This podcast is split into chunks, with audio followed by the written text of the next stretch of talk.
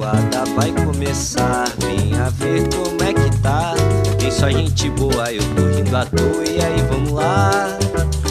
Esse feijão tá chegando aqui pra mudar o seu dia. Então entra na rede, se joga com a gente. Que é pra você ver como é diferente. Quando tem feijoada pra te acompanhar. Esse feijão tá chegando aqui pra mudar o seu dia. Então entra na rede, se joga com a gente. Que é pra você ver como é diferente. Quando tem feijoada pra te acompanhar. Para você ligada, para você ligado no Feijoada Completa Podcast, eu sou o Luiz Felipe, chegando com mais um cardápio da semana para trazer para você os destaques aí a partir do nosso ponto de vista, nosso nosso sempre muito frutífero debate editorial para chegar nas pautas. Estou aqui com o Matheus Guzmão, que vai, vai tocar esse cardápio comigo hoje. Como é que estão as coisas aí, Matheus? É, salve, salve Luiz, seja bem-vindo, seja bem-vindo a mais um cardápio da semana. É, você perguntou como estou, né? Tentando sobreviver num país onde o presidente é Bolsonaro. Acho que essa é, é a única resposta possível, irmão. É, um dia desse eu vi um meme na internet que chama atenção, né? Que era assim, é quem tá bem não entendeu nada. Acho que é por aí, né, Luiz? É por aí, é por aí. Acho que quem tá bem realmente tem que talvez aí colocar um pouquinho a mão na consciência para ver o que tá acontecendo, porque afinal de contas ano de eleição, né? Então as escolhas aí vão perdurar pelos próximos quatro anos. Portanto, muita calma nessa hora, galera. Para começar, a gente traz um retrato aí dos últimos 10 anos do país, né? Uh, o Brasil empobreceu em 10 anos e tem mais da metade da população dos domicílios, né? É, nas classes D e E. O levantamento é da consultoria Tendências, que aponta que 37 milhões é, e 700 mil uh, domicílios compõem a base social do país esse ano, com uma renda mensal de até R$ mil reais e 800. É... O Brasil ficou mais pobre em 10 anos, Matheus. É uma realidade aí que que tá difícil de negar, né? Acho que por mais que existam setores da economia que se privilegiem do, do atual cenário, né? Principalmente setores que exportam, a gente tem uma realidade muito muito mais truncada para grande para a grande massa populacional do país, né? É, e aí isso acarreta também, né, na maior cidade do país e uma das maiores do mundo, São Paulo, um aumento da população em situação de rua em mais de 30%. Certamente a pandemia uh, atrapalha, né? A pandemia realmente traz uma crise sanitária conjugada com a questão econômico-social, aumento do desemprego, a, a questão de produtividade, é, as pessoas não têm o que fazer, né? E, e acabam às vezes sendo demitidas e, e, a perspectiva vai lá no chão. Mas eu acho que no momento, né? Acho que no momento de crise, de crise grave, a gente é, teria que ter uma atuação mais convergente né, da, das autoridades em escala municipal, é, estadual e federal. Né? E a gente veio a calhar né, num, num, ano aí de pandemia, em anos de pandemia, né, a gente está entrando no terceiro ano da pandemia, veio a calhar uma crise institucional, política é, medonha. E quem perde com isso é a população brasileira, né, Matheus? Exato, e o, o, ouvinte pode achar que é pauta repetida, mas não é, né, amigo? Assim, é, rotineiramente, Feijoada traz temas é, que envolvem é, fome, é, pobreza, desigualdade social. E foi assim na semana passada, quando a gente trouxe o dado de que durante a pandemia o Brasil ganhou 10 novos bilionários, né? Que detém a riqueza de mais de 50% da população brasileira, que é um absurdo. E hoje a gente vem com esse dado que mostra que o Brasil empobreceu em 10 anos, né, aumentando o número de, de pessoas que compõem, de famílias né, que compõem as classes D e E, e esse dado sobre o número de pessoas em situação de rua. Acho que sobre a, percepção da, né, do número de pessoas em, em, situação de rua, que a partir da base aí é São Paulo, né, dessa pesquisa, mas acho que qualquer cidade minimamente em desenvolvimento, nem precisa ser uma cidade bem desenvolvida, está vendo aumentar drasticamente o número de pessoas nessa situação. Eu moro em Volta Redonda e isso aconteceu aqui. Tanto de migrantes, né, de pessoas que vêm de outras cidades para cá porque que tem uma rede de apoio, a prefeitura tem vários projetos, tem albergue, alimentação gratuita no restaurante popular, mas também muitos moradores daqui que não conseguem mais se manter. É, mas voltando à pesquisa, né, que sobre o Brasil empobrece em 10 anos, chama a atenção que 50%, né, é, na família, das famílias, dos domicílios brasileiros vivem com renda de até é, R$ 2.800. E aqui, infelizmente, a gente não tem um dado para saber quantas pessoas tem nessa casa. É, é, dependendo isso, per capitamente, dá um valor ínfimo, que dificulta, inclusive, a sua alimentação. E é por isso que no Brasil, na pesquisa até que a gente trouxe aqui no Feijoada completa, mostrava que durante a pandemia, 50% da população, que é essas 50% das classes D e E que recebem até 2,8 é, mil por mês, essas famílias viviam em situação de insegurança alimentar, que é você não se alimentar como deveria, inclusive com nutrientes ou as quantidades. É, chama a atenção que a gente vê esse aumento acontecendo no Brasil de, do empobrecimento e cada vez mais eu vejo, e isso me incomoda muito, o discurso sobre a meritocracia, né? Que é aquele discurso de que se a pessoa está nessa situação é porque ela não fez por, por onde. Ela não se dedicou, ela não estudou, ela não buscou. E isso a gente sabe que é, é completamente falacioso e um país que te dá estruturas completamente desiguais de você viver, que dirá de você empreender ou de você buscar uma vida melhor. E aí buscam exemplos de pessoas que saíram da pobreza e conseguiram local de destaque. Eu lembro muito que quando começou esse discurso, ou esse discurso ficou mais forte para mim e aos meus ouvidos, era o Joaquim Barbosa, aquele ex-ministro do Supremo Tribunal Federal que ficou famoso durante o julgamento do chamado mensalão, que era para a pessoa reclamar da cota ou dar exemplo de um pobre que chegou em um lugar alto, dava o exemplo do Joaquim Barbosa, sem dizer que a gente não parte do mesmo lugar, a gente não nasce com as mesmas condições e é muito fácil para quem está nos andares de cima dessa escala financeira, é muito fácil olhar para baixo e dizer você não está aqui no mesmo andar do que eu porque você não produziu, porque você não mereceu, o que é completamente falacioso e acho que até danoso, amigo. Com certeza, é aquela coisa do é, eu consegui pelo meu mérito, né? E aí os memes aí da galera que, que curte numa ironia, um sarcasmo, os memes se, se reproduzem aí na, na rede, né? Tanto no Instagram como no Twitter. Agora, se você que está ouvindo a gente quer saber mais sobre isso, a gente está tirando essas informações de uma matéria que está no G1, no portal de notícias da Globo, e a matéria sobre essa matéria que estou te falando é a do, do empobrecimento, né? Da maioria das pessoas estarem nas classes C e D. Em relação ao aumento da população em situação de rua, a matéria do Fantástico, tudo dessa semana. A gente está gravando é, o Feijoada hoje, dia 24 de janeiro, portanto, segunda-feira.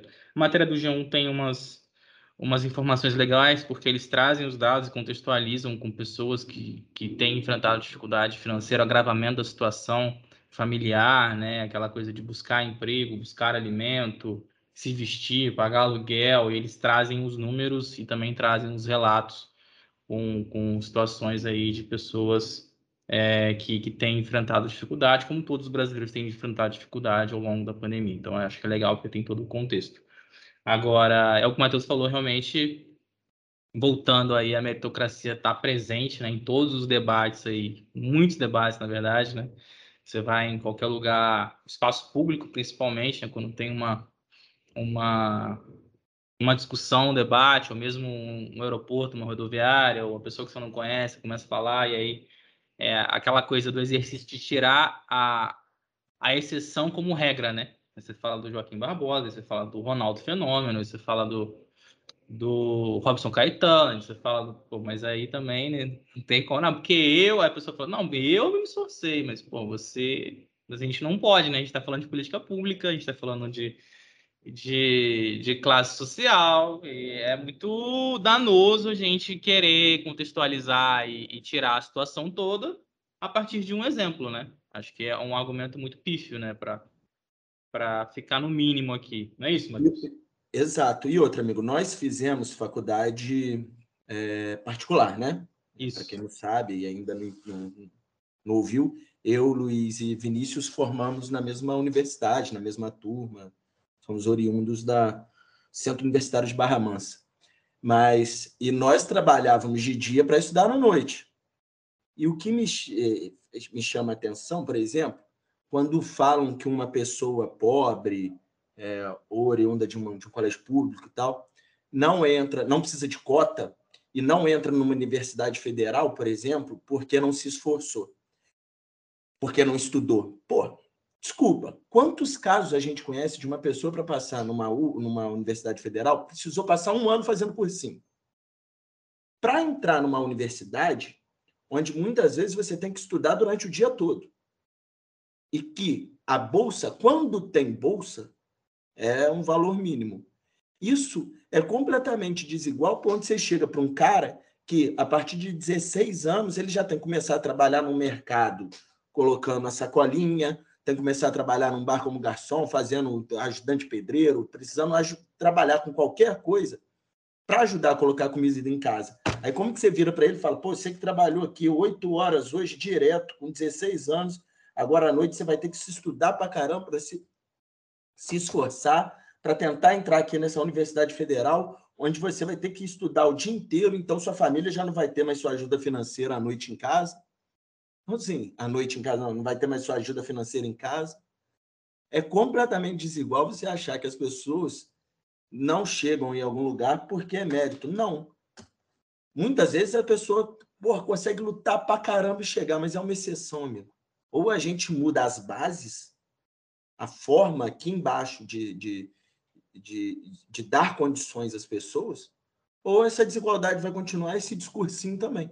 Que aí é fácil, aí a gente vai olhar BBB e vai ver um monte de discurso, enfim. É, é difícil. Não é fácil, Matheus. Então, vamos falar de coisa um pouquinho mais leve, né? Talvez aí, não sei se é muito leve pela circunstância, Geralmente o carnaval é algo leve, né? Mas esse ano tá trazendo uma polêmica aí de se vai ter carnaval, se não vai ter carnaval e se, se tiver carnaval, quando vai ser o carnaval, né?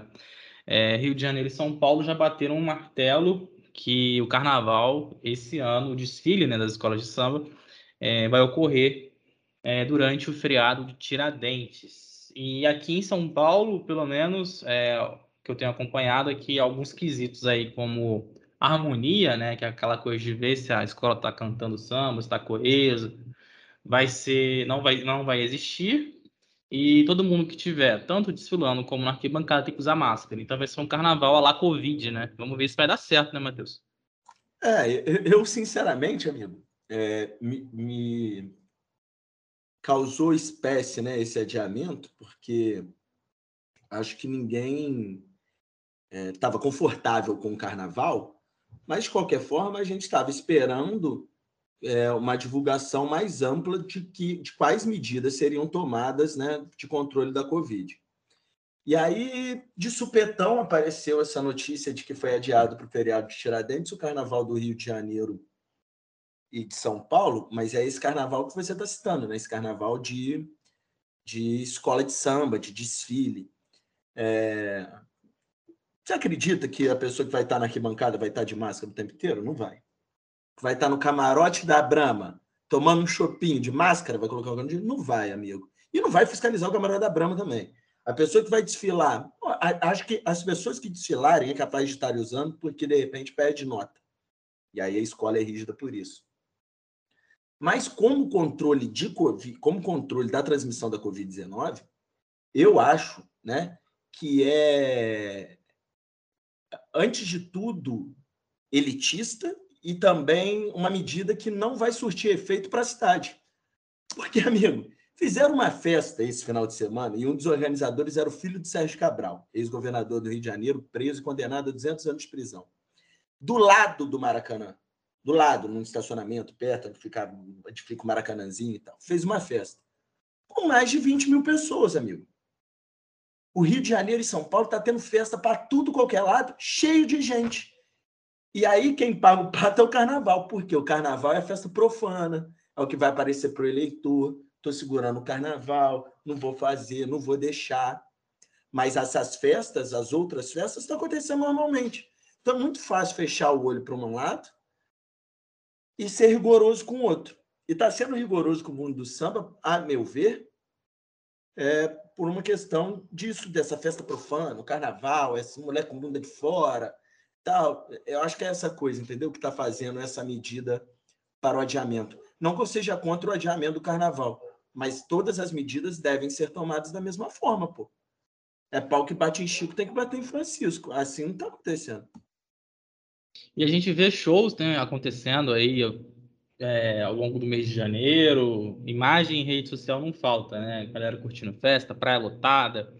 Rio de Janeiro mesmo recebendo muitos turistas, inclusive com velhos problemas né, de arrastão em praia, transporte público degradado, trânsito, é, a tônica de janeiro é, mais uma vez se repete e, e, medidas aí de... As pautas parecem repetidas, né? Pode copiar. Exato. E as medidas aí de distanciamento, prevenção da Covid, acho que quando lá ocorre uma máscara, assim, mas aquela coisa, mas eu tô na praia, eu vou na, eu dou um mergulho e volto, não vou usar máscara toda hora, não, mas pra que máscara? Já muda uma cervejinha, já não, mas máscara tá bom, né? Então, eu acho que a gente tem que aguardar, mas é, acho que a tendência realmente, como você falou, né? As coisas, as coisas irem por um caminho aí meio meio arenoso, meio nebuloso, né? Não, não, existe algo definido. Acho que nossa, a gente tem que se prender à esperança de que, de fato, é, com, os, com níveis de vacinação que a gente alcançou, o, a quantidade de óbitos está bem menor. Né? Então, isso é algo que a gente tem que se prender e se agarrar nisso, porque isso vai depender de política pública e, integração entre, entre as autoridades aí do, do, do, do em âmbito é, nacional, né? A gente não vai ter nunca. Né? É isso, amigo. Enquanto isso, a Omicron vai circulando aí mais rápido que notícia ruim, né? E o pessoal tá achando que é moleza. Ah, é pega, pega fraquinho e tal. Tem uma galera ficando hospitalizada por causa disso. Não é, não é bobeira e não é só porque você tomou a vacina, é óbvio que você está mais seguro, mas pode ser que pegue de jeito o vírus. Acho que a gente tem que se cuidar. Bom, Matheus, enquanto isso, né, como bem pontuado por você, o Big Brother começou já com polêmica, né? Polêmica que, que alimenta, né? Alimenta o programa, alimenta o debate em rede social, alimenta o debate pessoas que, que curtem o programa, pessoas que não curtem o programa e, e às vezes encampam as pautas, né? O, o debate aí que a gente está falando é o que envolve uma participante que é travesti, que é a Linda Quebrada, né? e ela se identifica com o gênero ela, né? Se identifica com o gênero feminino e foi foi tratada, né, ou direcionado o, o, o, na hora de ser chamada como gênero masculino, né? Alguém chamou de ele. E aí a gente tem um debate que cada vez mais é, toma mais espaço na sociedade, né? O debate aí do, do nome social, o debate do, do gênero, o debate de, de dessas pessoas né, terem uh, um lugar em que se sintam respeitadas e identificadas e não tenham os direitos é, atacados. Não é mais ou menos por aí, Matheus, ou não? É isso, né? Mais ou menos por isso, não. É isso mesmo. Aí a gente está tendo essa, essa é, discussão né, com a Linda Quebrada e eu acho importante é, debater esse tema porque, para mim, antes de tudo, as pessoas que estão ali dentro do Big Brother, eu não sei quem chamou a Linda Quebrada no, no pronome masculino, tá? Então eu vou generalizar. É, ali, todas as pessoas têm acesso à informação. E para mim, esse tipo de erro não pode ser tolerado. que apesar de falta de informação, é, é uma falta de educação. E por que eu digo isso? As pessoas têm que ser chamadas da forma que ela quiser. Independente se é travesti, se é uma transexual, se é uma, uma um, heterossexual, cisgênero, enfim. A pessoa tem que ser chamada como ela gosta de ser chamada. Como chamamos a Pablo Vittar de a Pablo. Ela tem um nome no masculino, mas ela gosta de ser identificada com o gênero feminino. Ela gosta do nome dela, mas ela se identifica no gênero feminino. Então é a Pablo, pô. É o jeito que ela gosta de ser chamada. E é o caso da Linda Quebrada, que ela é uma travesti, eu acho que a, que a população, o pessoal que está ouvindo a gente já deve ter visto a Linda Quebrada na TV, né, por causa do Big Brother Brasil. A Lin, ela tem um corpo feminino. Ela colocou silicone, ela tem, ela, ela, ela parece de fato uma, uma mulher. É, é. E chamá-la pelo pronome masculino é uma provocação enorme, cara. Sim. É, mas esse debate é interessante a gente se fazer nessa questão de, de travesti. Eu acho que é, é, o debate sobre o pronome neutro, né, do todes, que o pessoal, muita gente usa, acho que esse vai ser um debate mais longo a se fazer. Eu não sou especialista, nunca estudei sobre isso, infelizmente, e pensando agora, acho que fiz errado, deveria ter estudado sobre. Acho que o, o todes causa uma, uma estranheza na, na população em geral, que, obviamente, precisa ser educada para receber muita informação também, né? Mas a questão do pô, chamar uma travesti no nome masculino é, é de um absurdo muito grande. O BBB traz uns debates, assim, apesar de ser um programa de entretenimento puro e claro, é, ele traz de vez em quando uns bons debates, né? E acho que esse é um bom debate a se fazer. É, acaba retratando um pouco né, da sociedade de maneira geral, né? Com a coisa do senso comum, os debates mais, mais rasos aí e tudo, mas que de alguma maneira acabam penetrando no consciente coletivo de uma maneira lúdica, né? Acho que o lado bom que a gente pode tirar disso é que as pessoas se sintam melhores, né? E que consigam refletir mais sobre temas que, que fazem a diferença, né? A gente fala assim, ah, porra, mas qual é a diferença de você... Ah, o cara, o cara é um homem, mas ele, ele, ele se identifica como mulher. Qual a diferença ele de, de ela ou ele? Não, o cara faz diferença. Para a pessoa que está ali, faz diferença. Exato, e não é tão difícil entender isso. Exatamente. Porra, quem sou eu para de, determinar de que modo a vida de uma terceira pessoa vai caminhar?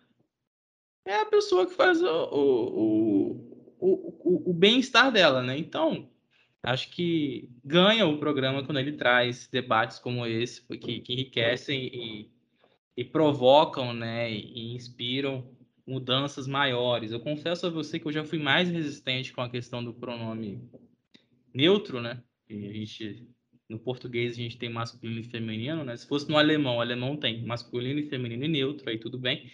Mas sendo bem purista com a gramática, a gente tem masculino e feminino. Então, já fui um pouco mais mais chato com isso, mas eu vou te falar, cara, que porra, se, se a gente precisar só disso pro para pro, pro nosso para nossa convivência ser melhor, para que as pessoas se compreendam e, e para que é, de fato pequenos problemas que podem se tornar grandes sejam evitados, cara, tô amarradão em, em falar todes, entendeu? Não, não esquenta a cabeça. Exato. É, é, acho que é muito isso, assim. É como você, como você colocou, né? Eu também não estudei e, e, e, esse debate já, já torci mais o nariz, mas eu acho que aos poucos, né? Acho que é, é aquela coisa da inclusão, né? Não tem muito para onde correr. Aí se, se você é, se prender também a algumas coisas, a gente não enxerga o todo, né? Muito opinião minha aqui. Então, acho que é, que é bem por aí. Beleza, dito isso, vamos, vamos falar de campeonato estadual. Você gosta do campeonato carioca, Matheus? E já vou te fazer uma pergunta emendando nessa. Se você gosta, você vai acompanhar o carioca pelas lives do Casimiro, é isso então? Cara, eu, eu não sei se eu estou vivendo ou trabalhando para pagar a internet para ficar assistindo o Casimiro. Eu acho que você também tá aí, tá?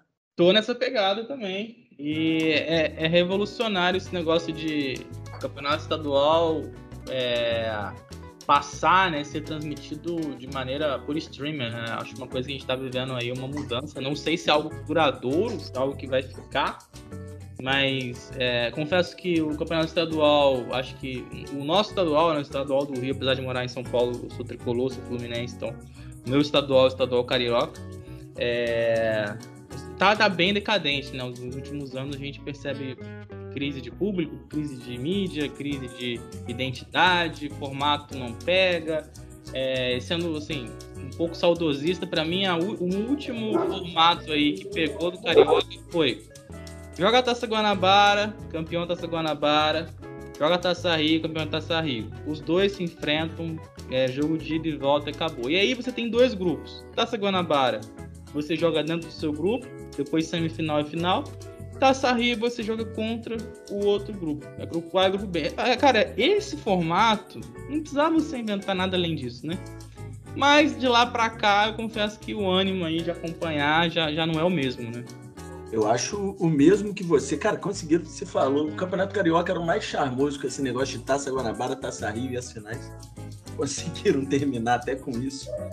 Mas, é, obviamente, posso dizer que vou acompanhar o Carioca, porque acompanho é o Flamengo, né? Então, tipo, o Flamengo vou assistir os jogos, obviamente. Carioca, um jogo ou outro, pode ser que eu vá no estádio assistir o Voltaço, que o, Volta, o time aqui do Voltaço é hoje quinta, sexta força do Campeonato Carioca, então é legal de assistir alguns jogos. Mas ah, hoje em dia a gente tem muita facilidade para assistir jogo, né? Então acaba que você assiste jogo dos grandes de São Paulo e tal, e assim vai. O Carioca é importante para dar emprego para muita gente que vive do futebol, né? Os times de menor investimento, né? Os times pequenos precisam muito dos estaduais no seu calendário e do aporte financeiro que esses torneios dão para que seja, para que se mantenha o time, para o time possa se manter, para dar emprego para a galera. Então tem essa sua importância também os estaduais. E esse ano vai chamar atenção essa questão que a gente está falando no início desse tema, que é a questão dos streamers, né?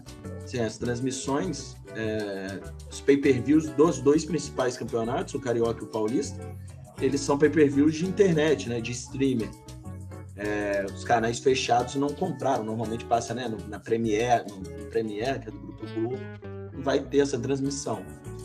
E agora com essa novidade, o Campeonato Carioca, por exemplo, vai ter jogos passando no, no, canal do Casimiro, que hoje é o maior streamer do Brasil. Então já é um jeito novo também de transmissão de, de, de, de futebol. Então acho que a forma de, de se consumir produtos vai mudando, a forma de se consumir o futebol também vai mudando, e aí a gente vai vendo essa adaptação. A única coisa que é difícil é assistir futebol na Record, né? Mas vai passar também, a Record que vai passar o jogo. E narração não é do Edir Macedo. Então, cara, então acho que a questão do, do estadual mesmo é, sufoca o calendário, mas acho que a, a, haveria de haver uma solução para os times de menor investimento, uma, uma, solução, uma solução rentável, uma solução que leve público ao estádio.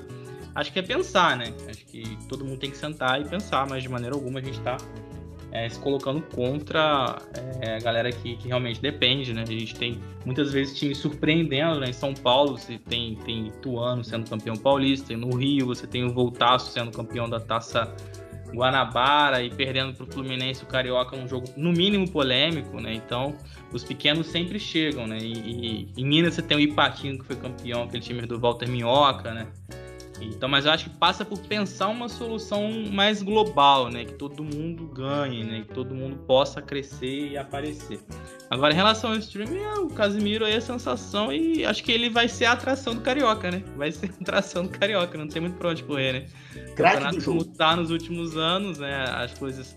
Nos últimos anos sem público, né? Por causa da, da pandemia. É, e acho que ele vai roubar a cena, né? Como ele já rouba aí nas lives dele. Isso. Então, o Campeonato Carioca de 2020, vencido pelo Flamengo, foi uma das coisas mais deprimentes que eu já assisti na vida.